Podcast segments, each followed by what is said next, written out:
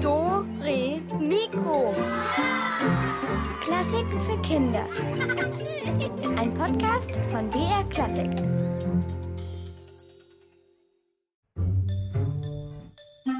Dore Mikro. Klassik für Kinder.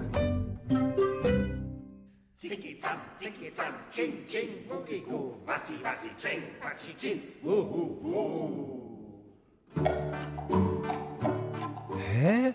Was ist denn da los? Was singen die denn da? Ist irgendwie komische Geheimsprache oder was? Also, ja, also hier ist der Alex, hallo. Und wir untersuchen heute in Dore Mikro Geheimzeichen in der Musik mit Geschichten und gerätselt wird natürlich auch. Und ja, jetzt können die da gerne mal weiter singen mit ihrem komischen Gesang. Tingele tangele sunti hunti gusti, cincinati buschi buschi tam tam tam. Fani kona kimmi, kimmi aber nimmi, kimmi kummi aber ikim kam. Wupi, bibi, poppi, hopsi, ching chang, assi, stasi, fischi, waschi, chin chin chin. Taubi, taubi, pipi, pipi, scheiße in die Hände, kaki, popschi, vaseline, lanolin.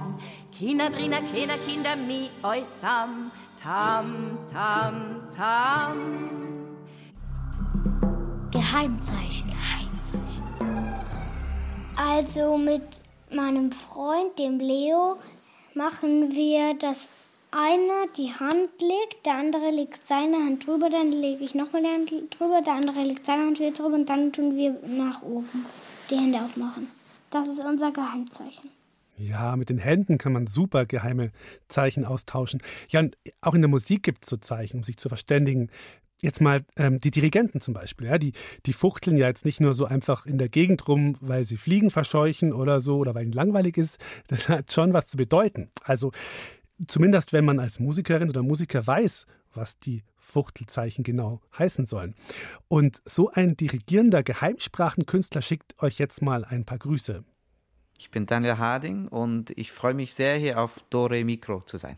Ja, wir freuen uns auch, dass der Daniel Harding äh, Zeit hatte. Das ist ein toller Dirigent aus England und der hat gerade mal äh, mit dem Symphonieorchester des Bayerischen Rundfunks in München geprobt. Das ist schon ein bisschen her. Und da hat er Zeit gehabt, uns zu erklären, wie das genau mit seiner geheimen Dirigentensprache funktioniert. Also was tut die linke, was macht die rechte Hand, wie wichtig ist es, dass der ganze Körper sich bewegt vom Dirigenten. Da gibt es anscheinend viel Freiheit und wenig Regeln. Und ähm, ja, klingt, als wäre das auch was für Detlef. Egal. Uta Seiler hat Daniel Harding getroffen und genaueres herausgefunden. Man sieht ihn nur von hinten und er hat kein Instrument. Trotzdem ist er der Wichtigste. Ein Dirigent gibt Impuls zu einem Orchester und sagt, jetzt spielen wir.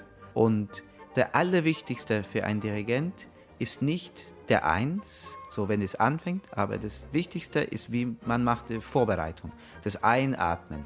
Und wenn ein Dirigent also richtig mit dem Atem, aber auch mit dem mit dem Körper, mit den Händen ganz deutlich und klar einatmet, dann weiß jeder, wo man dann ausatmen soll. Aber wie geht das mit dem deutlichen Einatmen als perfekte Vorbereitung? Extra laut und extra lang? So vielleicht?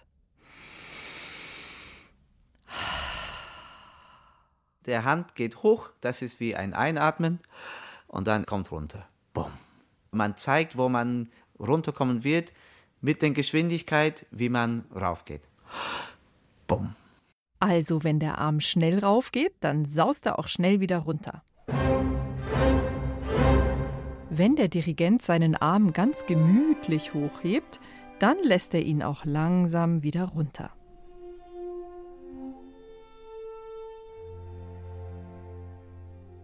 Eigentlich Logo. Aber wo lernt man diese Körperzeichensprache? Vielleicht lernt man ein bisschen durchs äh, Anschauen von anderen Dirigenten. Die meisten Dirigenten waren Orchestermusiker und vielleicht da lernt man, wie das funktioniert, weil man sieht es jeden Tag und dann versucht man das selber nachzumachen und man zeigt Sachen, die sind ziemlich abstrakt, aber man versucht mit dem Körper der Charakter der Musik zu beschreiben. Ein bisschen wie ein Schauspieler oder ein Balletttänzer. Wenn eine Stelle zum Beispiel sehr wütend klingen soll, dann muss der Dirigent das überzeugend rüberbringen. Mit einem super wütenden Blick vielleicht? Vielleicht, ja, das kann helfen.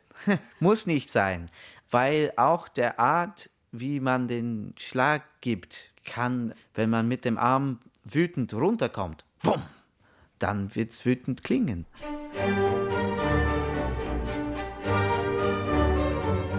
Alles, das man mit dem Körper macht, hat einen Einfluss auf die Musik, auch wenn man das nicht machen wollte. Ein Dirigent muss aufpassen, sehr diszipliniert zu sein mit dem Körper, sonst werden die Musiker die Gesten in Musik transformieren, ohne dass der Dirigent wüsste, dass er das gezeigt hat. Oh je, das könnte also heißen, dass wenn der Dirigent gerade verliebt ist und an seine große Liebe denkt, alle ganz verliebt spielen, anstatt ganz wütend, wie es eigentlich gehören würde. Also Ablenkung ist nicht erlaubt beim Dirigieren. Aber weiter mit den Zeichen. Sehr wichtig ist auch, neben dem Charakter der Musik, dass der Dirigent den Takt angibt und das Tempo. Gar nicht schwer, findet Daniel Harding. Simon Rattle, der war mein Lehrer als Dirigent, der sagte immer, diese allgemeine Sprache kann man in zehn Minuten lernen. Und dann alles, was wichtig ist, dauert 60 Jahre. Aber zum Beispiel ein Viervierteltakt. Man kommt runter, dann links, dann rechts, dann wieder oben und dann wieder runter. Eins, zwei, drei, vier. Das lernt man sehr schnell. Und wie ist das mit der Lautstärke? Die muss ja auch noch angezeigt werden. Man kann Laute zeigen, entweder mit größeren Gesten, die Ärmel bewegen sich weiter, höher oder breiter, oder man kann es auch mit Spannung im Körper machen. Es ist möglich, eine andere Art von Laute zu zeigen, wo man eigentlich sich weniger bewegt, aber die Intensität, die Spannung in die Hände, in den Armen, im Gesicht, das spürt jeder und das kann auch zeigen, dass man lauter spielen soll.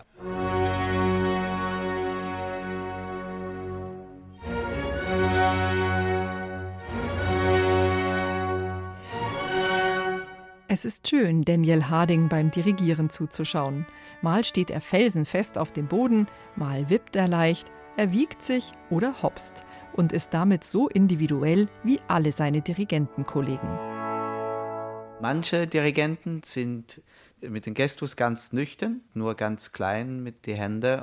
Manche Dirigenten, die springen herum und die machen so schöne oder hässliche Gesichter und die spielen alles. Jeder hat seine eigene Art, aber ich würde sagen, dass alle Dirigenten, wenn sie ganz klein dirigieren oder ganz groß, alle Dirigenten zeigen sehr viel mit den Augen. Und wenn ihr euch jetzt fragt, wie ein Pauker, der ganz weit weg vom Dirigenten sitzt, noch sehen soll, ob der Dirigent gerade böse oder fröhlich oder traurig schaut, das funktioniert, weil die Energie, die der Dirigent hat, wenn er unbedingt will, dass die Musik genau so und nicht anders klingt, wenn er alles fest in seinem Kopf und in seinen Augen hat, dann spüren das alle Musiker, auch wenn nicht jeder Einzelne die Augen des Dirigenten genau sehen kann. Und falls ihr mal ins Konzert geht, kauft euch am besten eine Karte, wo man den Dirigenten von vorne sieht. Dann könnt ihr ihm direkt in die Augen schauen.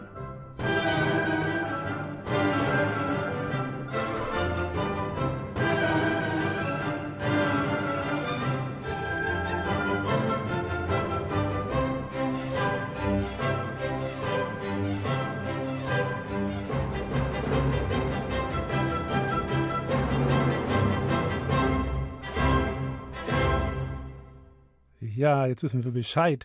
Und der Tipp mit dem Konzertplatz mit Blick auf den Dirigenten von vorne, das ist natürlich auch super. Ja. Das geht ja manchmal, dass man so einen Platz an der Seite hat oder über der Bühne irgendwie so von der Seite aus. Und hier dirigiert jetzt eine Dirigentin. Sie heißt Marin Alsop, kommt aus Amerika und dort ist sie richtig berühmt und die Musik kommt von einem amerikanischen Komponisten.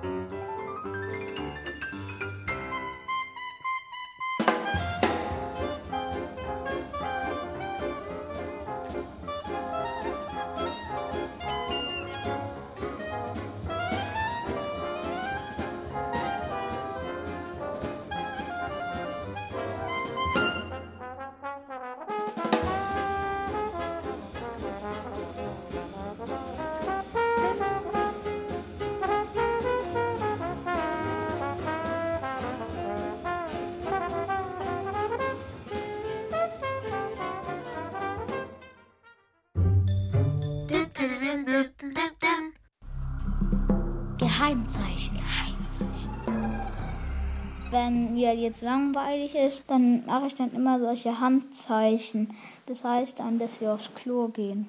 Also die Zeichen sehen meistens so aus, dass wir irgendwie auf uns deuten und dann auf dem man aufs Klo gehen will und dann deutet man nach unten. Der Lehrer versteht es überhaupt nicht. Also es gibt solche zwei Jungs in der Schule, die haben sich geheime Buchstaben ausgedacht und die sagen dann ständig, sie könnten das lesen, aber ob sie das lesen können, das glaube ich nicht. Die machen immer so Kratzel, Kratzel. Ja, in der Schule, da tauscht man viele Geheimzeichen aus. Unter der Bank, auf Zetteln, am besten so, dass es die Lehrer nicht merken. Und in der Musiksprache gibt es auch viele solche Geheimzeichen, zum Beispiel die Noten. Ne? Wenn man davon keine Ahnung hat, dann sind es irgendwelche schwarzen Punkte mit Strichen auf vielen Linien. Wenn man aber gelernt hat, diese Zeichen zu lesen, dann kann man alles, was auf so einem Notenblatt steht, auf seinem Instrument spielen. Also, solange es nicht zu schwer ist. Ich habe jetzt hier mal meine süße kleine Ukulele dabei.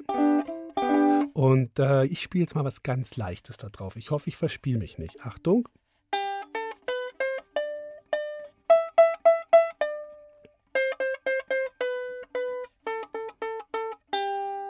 Tja, und ähm, jetzt gibt es ja noch so andere Zeichen, so Doppelkreuze und so kleine Bs mit einem schrägen Bauch. Und wenn die vor den Noten stehen, also vor diesen schwarzen Punkten, dann klingt die Melodie von eben, die ihr bestimmt alle kennt, schon wieder ganz anders. Dann wird nämlich aus dieser Note hier, wenn vor der zum Beispiel ein so ein B steht, dann wird die ein Halbton tiefer, ja? Und vor der auch klingt es auf einmal ganz traurig.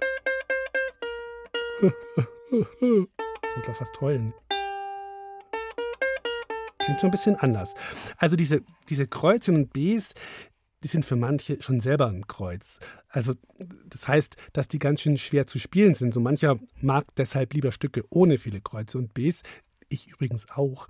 Für mich wäre jetzt das Stück, was kommt gleich, von Franz Liszt überhaupt nichts. Das heißt Grand Galop Chromatique, also großer Galopp. Und die Pferdchen, die springen hier über sämtliche Kreuze und Bs, die Tonleitern rauf und runter.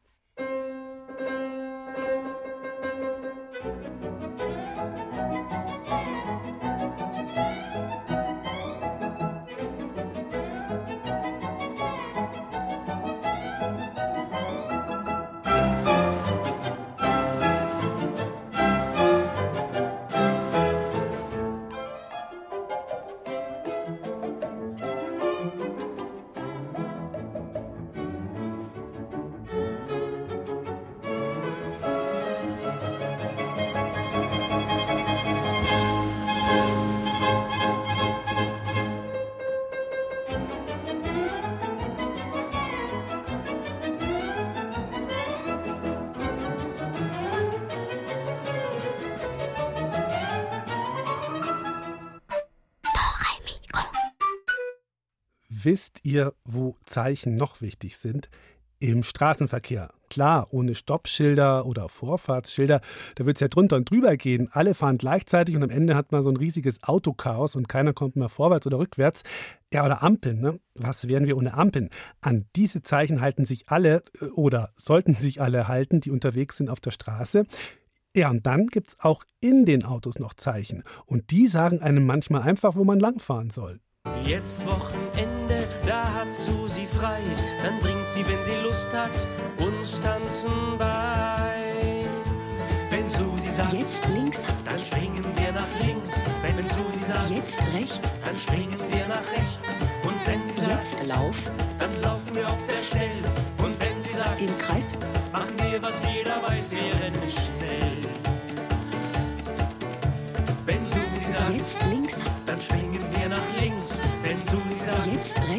Dann springen wir nach rechts. Und wenn sie sagt, jetzt lauf, dann laufen wir auf der Stelle. Und wenn sie sagt, im Kreis, machen wir, was jeder weiß, wir rennen schnell. Achtung, jetzt links, Links, halb rechts, halb links, halb jetzt? rechts, halb links. Wenn möglich, bitte jetzt hin? Susi! Was? Sie haben Ihr Ziel erreicht. Ich habe jetzt ein ganz besonderes Zeichen vorbereitet. Es ist weiß, eine Kiste aus Holz ist drauf und darüber ein dickes Fragezeichen. Na, das ist das Zeichen für unsere Ratzelkiste! Ihr könnt heute Mini-Taschenlampen gewinnen. Mit denen könnt ihr im Dunkeln so Geheimzeichen senden. Aber dazu müsst ihr natürlich was erraten, nämlich die Zeichen, die von der Zauberin Berenike aus ihrem Hut gezaubert werden. Kleiner Tipp: Es ist kein Verkehrsschild, sondern ein Vorzeichen aus der Musiksprache. Welches Zauberzeichen ist das? Zeichen, Zeichen, zeig dich mir. Aus dem Hut komm jetzt auf vier. Wer Musik macht, weiß sonst nie, was er spielen soll und wie. Eins, zwei, drei.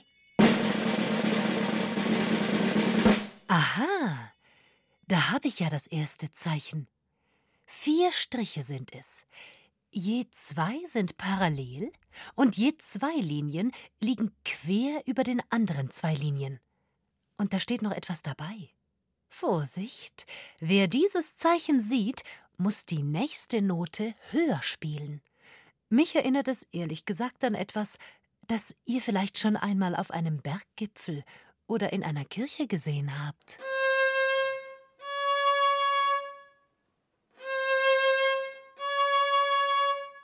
Ah, das wisst ihr, oder? Ich habe auch vorhin schon mal drüber gesprochen kurz.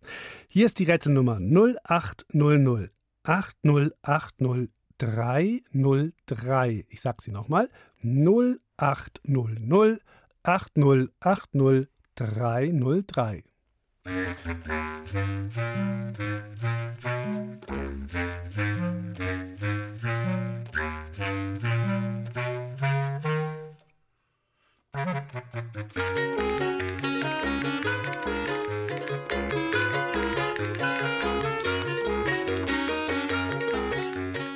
Hallihallo, hier ist der Alex. Wer ist dran? Hier ist die Helene. Hallo Helene, geht's dir gut? Ja. Super, mir auch. Du weißt bestimmt, was wir suchen, oder? Mhm. Ein Kreuz. Ein Kreuz.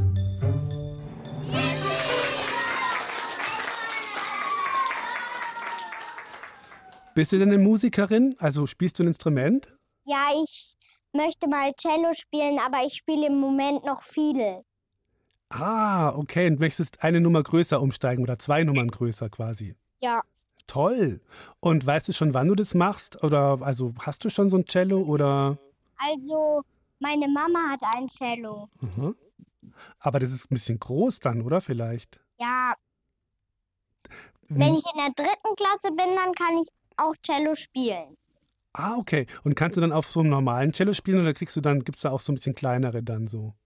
Drei Ich Viertel. dann erstmal ein Kindercello. Ja, genau. Das ist, glaube ich, ganz gut, weil sonst tut es ja auch weh auf den Fingern, wenn man, wenn das so ein Ja. großes Griffbrett ist und so. Aber du, da, du hast bestimmt schon mal drauf spielen dürfen auf dem von deiner Mutter, oder? Mhm. Und wie war das dann? Erzähl mal. Also war das. Also, es war sehr tief Mhm. und den Bogen hält man auch unterschiedlich. Den also bei der Fiedel hält man ihn anders als bei einem Cello. Mhm. Und es war halt ganz schön groß wahrscheinlich. Hast du dich dann auch hingesetzt oder musstest du dann da, da stehen, damit es ging? Ich bin gestanden und meine Mama hat das Cello gehalten. Aha. Ah, das ist ein Service. Das war dann fast so ein bisschen wie ein Kontrabass für dich vielleicht, ne? So von Ja. ja. Ach toll. Du, dann wünsche ich dir viel Spaß beim Cello lernen. Das ist ein tolles Instrument. Ich mag das total gerne. Das klingt immer so schön, so, so, so Mhm. voll und so warm. Und du legst natürlich nicht auf, weil wir müssen noch deine Adresse aufschreiben für die Taschenlampe. Ja. Okay? Dann, Helene, mach's gut. Tschüss. Ciao. Gleich gibt es noch zwei Zeichenrätsel. Jetzt hören wir aber dazwischen noch kurz was zur Entspannung. Ähm, und zwar einen Tanz, den spielen zwei Pianisten auf zwei Flügeln. Das ist eine Tarantella. Und Tarantella heißt so, weil Tarantel, kennt ihr vielleicht, das ist so eine ganz, so eine Spinne, so eine große, haarige, fette Spinne. Also gibt es hier bei uns Gott sei Dank nicht. Und da geht's schon los. Das haben früher Musiker gespielt, wenn jemand von der Tarantella gebissen wurde, dann sind die gekommen und haben gespielt und der hat getanzt. Und dann hat man gehofft, dass davon der Biss wieder weggeht oder dass es nicht mehr so weh tut. Also, ja, bei uns gibt es solche Spinnen Gott sei Dank nicht. Wir können auch so tanzen.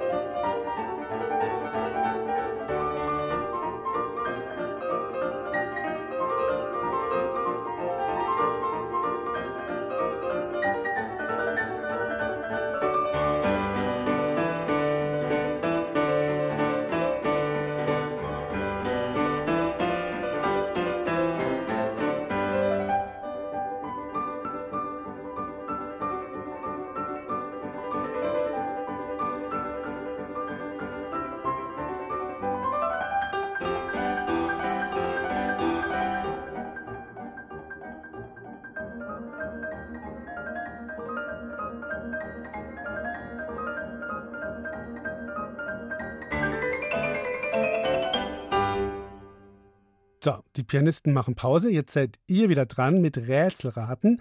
Zauberin Berenike überrascht uns nochmal mit ihren Geheimzeichen der Musik. Was ist es diesmal?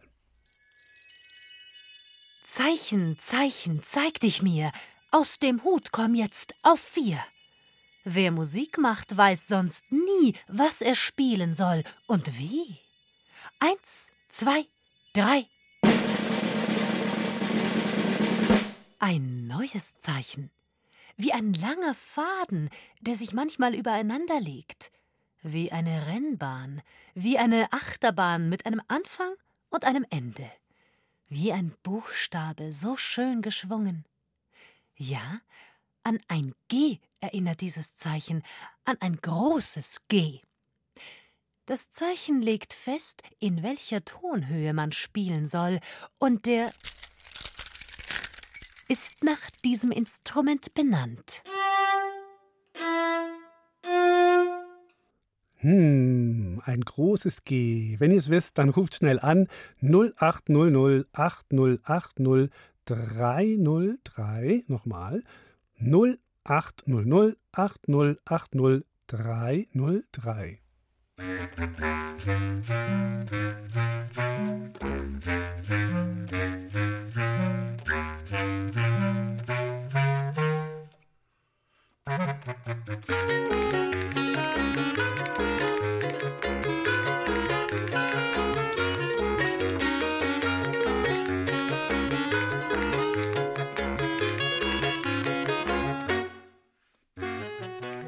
Hallo, hier ist der Alex. Wer ist dran? Hallo, hier ist Tim. Ja, hi Tim. So, jetzt fangen wir gleich mal mit der Lösung an. Was ist es? Ein Violinschlüssel. Jawohl.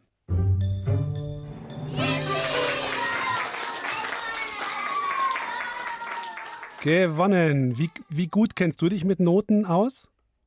Eigentlich ganz gut, weil ich spiele auch ein Instrument. Aha, und welches? Ähm, ein Cello. Ah, du spielst schon Cello. Wie lang schon? Ähm, drei Jahren, glaube ich. Ach, toll. Und was hat man da für einen Schlüssel in den Noten?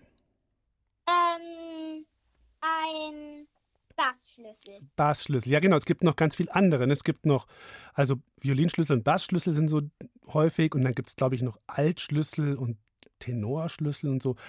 Aber du hast jedenfalls super erraten und du kriegst von uns auch so eine Minilampe. Okay. Gut, ne? Dann, ja, bleib dran und äh, bis bald mal wieder und nicht auflegen. Mach ich. Ja, gut, mach's gut. Eine Rätselrunde machen wir gleich noch nach dieser Musik.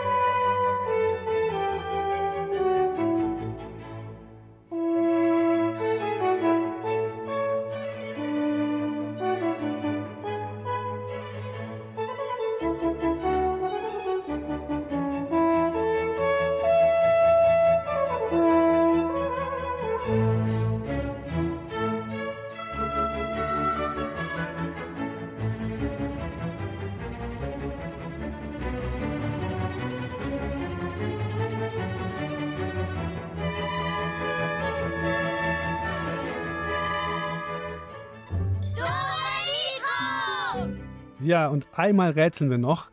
Es gibt noch eine Mini-Taschenlampe und die Zauberin Berenike hat ein letztes Zeichen, das sie aus dem Hut zaubern möchte. Was könnte das sein? Achtung. Zeichen, Zeichen, zeig dich mir. Aus dem Hut komm jetzt auf vier. Wer Musik macht, weiß sonst nie, was er spielen soll und wie. Eins, zwei, drei. Was? Ihr habt nichts gehört? Da war ein Loch? Nein, das kann nicht sein. Das neue Zeichen kam doch direkt auf vier aus meinem Hut. Eins, zwei, drei. Habt ihr das Zeichen gehört? Wieder nicht? Also noch einmal. Eins, zwei, drei. Eins, zwei, drei.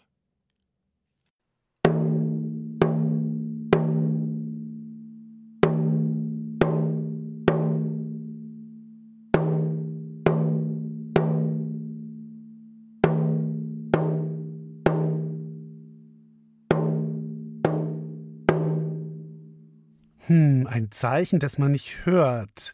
So als ob was fehlen würde. Wisst ihr's? Dann sage ich euch nochmal die Telefonnummer. Das ist die 0800 8080 303. Nochmal kurz 0800 8080 303.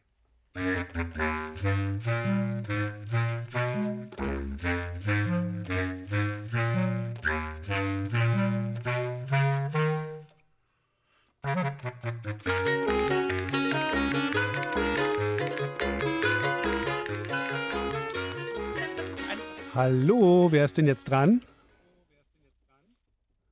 Benedikt. Hallo Benedikt. Ähm, ja, jetzt schieß mal los. Was suchen wir? Weißt du es? Pause. Weißt du auch, was für eine Pause? Viertel. Ja.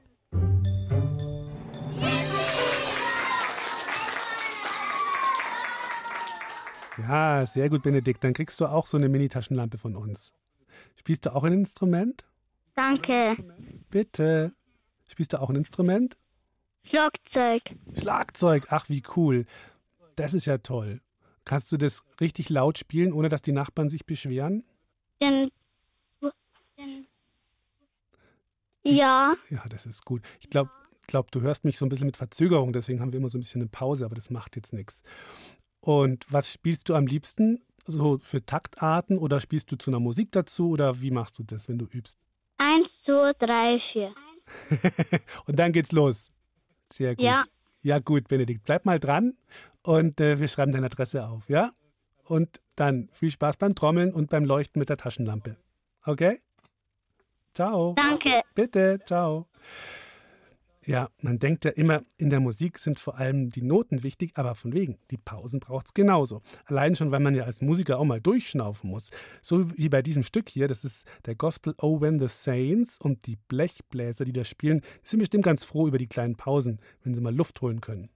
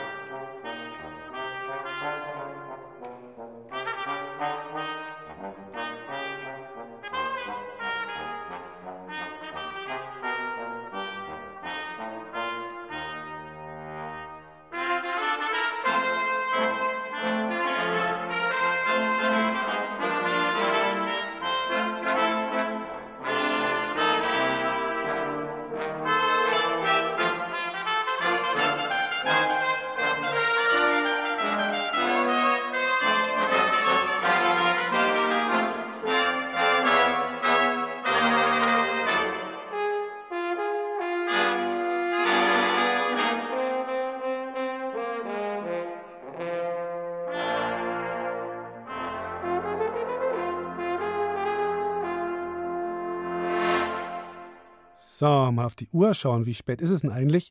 Ja, gleich 17.45 Uhr. Bisschen Zeit haben wir noch. Ja, wisst ihr, früher, als es noch keine Uhren gab und man auch nicht einfach so auf sein Handy schauen konnte, wenn man wissen wollte, wie spät es ist, da spielte man mit Instrumenten so Signale und die bedeuteten dann zum Beispiel, Leute, jetzt ist es Mittagszeit oder ab ins Bett. Glocken waren da zum Beispiel total nützlich, aber auch andere Dinge, die Krach machten wie beispielsweise beim Zapfenstreich. Komisches Wort, oder? Also wir gehen jetzt mal zurück in der Geschichte, so ungefähr 400 Jahre, und da wussten die Leute noch ganz genau, was so ein Zapfenstreich bedeutete. Es begann schon zu dämmern. Die Umrisse der dicken Stadtmauer stachen nicht mehr ganz so klar vom Abendhimmel ab. Hier und da liefen noch ein paar Leute durch die engen Gassen. In der Taverne zum dicken Eber aber gröhlten und lärmten die Landsknechte unverdrossen. Im Nachbarhaus, ganz oben unterm Dach, lag Heinz der Bäckergeselle in seinem Bett und schlief. Es hatte lange gedauert, bis er unter der rauen Decke nicht mehr gefroren und bis ihn das Geplärr und Gelächter aus der Wirtsstube nicht mehr gestört hatte. Jetzt schlief er endlich und fühlte sich wohlig warm. Der Duft der Backstube stieg in seine Nase. Und dort auf dem von Mehl bestäubten Tisch lag ein Honigbrötchen, ganz für ihn allein. Heinz griff nach ihm. Es duftete wie das Himmelreich. Weit öffnete er den Mund und. Verflucht! Was war das? Warum trommelten die Spielleute von den Zinnen der Stadtmauern? Sie kündigten den Leuten an, dass bald Zapfenstreich sei, damit sie in ihre Häuser gingen und Ruhe einkehrte. Aber er, Heinz, war ja schon längst drinnen in seinem Bett. So schön hatte er geträumt. Verflixtes Getrommel. Unruhig wälzte Heinz sich hin und her. Im dicken Eber soffen die Landsknechte immer noch. Ruhe! Wie sollte er denn da wieder einschlafen? Ach, das Honigbrötchen. Honigbrötchen. Da lag es ja wieder auf dem Tisch. Und da noch eins. Und noch eins. Sie kullerten über die Tischplatte. Gleich fiel eins zu Boden. Heinz wollte ein Brötchen greifen, aber es rollte davon. Alle Brötchen rollten durch die Backstube, als wären sie lebendig geworden. Er musste sie fangen. Da, gleich hatte er eins. Noch ein Griff. Heinz saß aufrecht in seinem Bett. So laut hatte da einer die Trommel geschlagen. Verdammt! Heinz hörte das Gepolter und Gemurre der Landsknechte. Zapfenstreich! Jetzt mussten sie zurück in die Kaserne und dort blieben sie dann bis zum Morgenappell. Wenigstens vor denen hatte er jetzt endlich Ruhe. Aber es dauerte noch lange, bis die Soldaten endlich nicht mehr zu hören waren. Das waren aber auch grobe Kerle. Vagabunden, Streuner, Abenteurer, verarmte Bauern. Haudegen, die gegen Geld für den Kaiser kämpften. Aber wehe, sie hatten nichts zu kämpfen. Dann wurde gesoffen, gewürfelt und gerauft. Ein gefährlicher Haufen. Es war nicht leicht, die betrunkenen Männer aus der Taverne herauszubekommen. Deswegen hatte sich irgendwer wohl diesen Zapfenstreich einfallen lassen. Der Stockmeister kam und strich, also besser schlug mit seinem Amtsstock auf die Zapfen der Bier- und Weinfässer. Jetzt war das Fass verschlossen. Gleichzeitig trommelte ein Spielmann dazu, damit diejenigen, die den Zapfenstreich nicht sahen, ihn wenigstens hören konnten. Mit diesem Signal mussten die Landsknechte in ihre Quartiere zurück. Gott sei Lob und Dank. So konnten sie auch nichts Schlimmes mehr anstellen in der Stadt. Aber was nutzte Heinz die plötzliche Ruhe, wenn er selbst nicht mehr schlafen konnte? Er wälzte sich im Bett herum, er drückte die Augen fest zusammen, aber es nutzte nichts. Er war hellwach. Dabei musste er doch schlafen. Um halb vier Uhr morgens sollte er schon wieder in der Backstube stehen. Heinz seufzte. Und wütend war Heinz auch. Verfluchter Zapfenstreich! Alle anderen schliefen jetzt in ihren Betten und er bekam kein Auge zu wegen des Getrommels. Hunger hatte er jetzt auch. Es war spät, sehr spät, als Heinz endlich wieder schlief. Diesmal kullerten die Honigbrötchen nicht davon. Sie blieben in merkwürdiger Reihung auf dem Tisch liegen. Ins Mehl auf dem Tisch hatte jemand Linien gezeichnet. Und mit einem Schlag begriff Heinz. Fünf.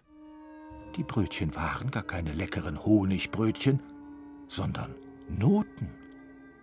Und was war das? Sie bumperten auf den Tisch, als wären sie steinharte Knödel. Ach, Ruhe, Ruhe. Elendes Getrommel, dämlicher Zapfenstreich. Kein Wunder, dass der Bäckermeister so laut gegen die Tür trommeln konnte, wie er wollte. Lass mich doch endlich in Ruhe. Heinz schlief, tief und fest. Und die Backstube musste an diesem Tag ohne ihn auskommen. Schade eigentlich, denn an diesem Morgen wurden doch seine heißgeliebten Honigbrötchen gebacken. So war das mit dem Zapfenstreich.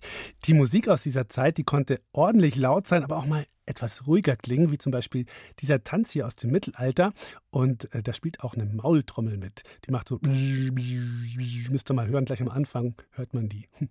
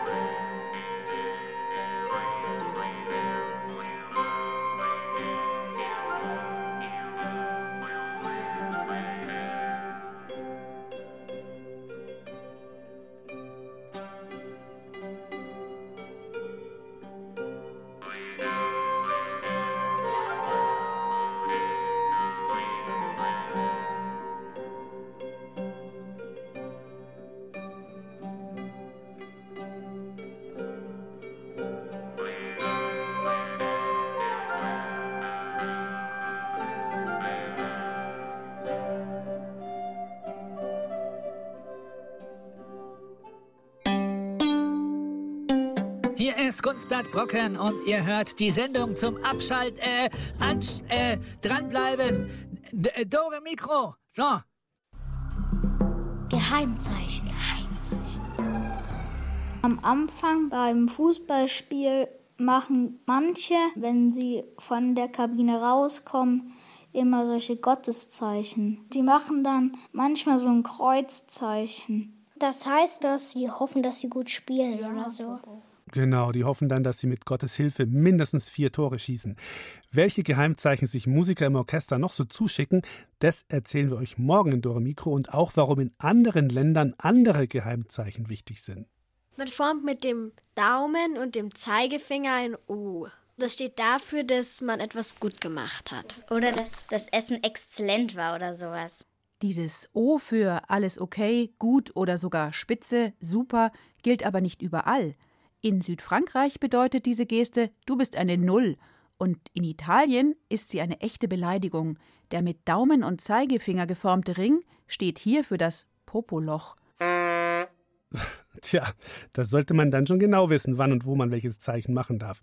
Sonst kann es ganz schön schief gehen mit den geheimen Botschaften. Ich freue mich auf morgen, wünsche euch noch einen super Samstagabend, schlaft nachher gut und wenn es morgen früh um halb sieben so macht, dann wisst ihr, ihr habt vergessen, den Wecker auszumachen. So, jetzt macht's mal gut. Ciao, bis morgen. Euer Alex. Und ach so, hört mal hin da in unserer letzten Musik. Das klingt manchmal so ein bisschen, als würde die Klarinette geheime Witze erzählen, mitten im Orchester und alle Instrumente müssten drüber lachen. Also, ciao.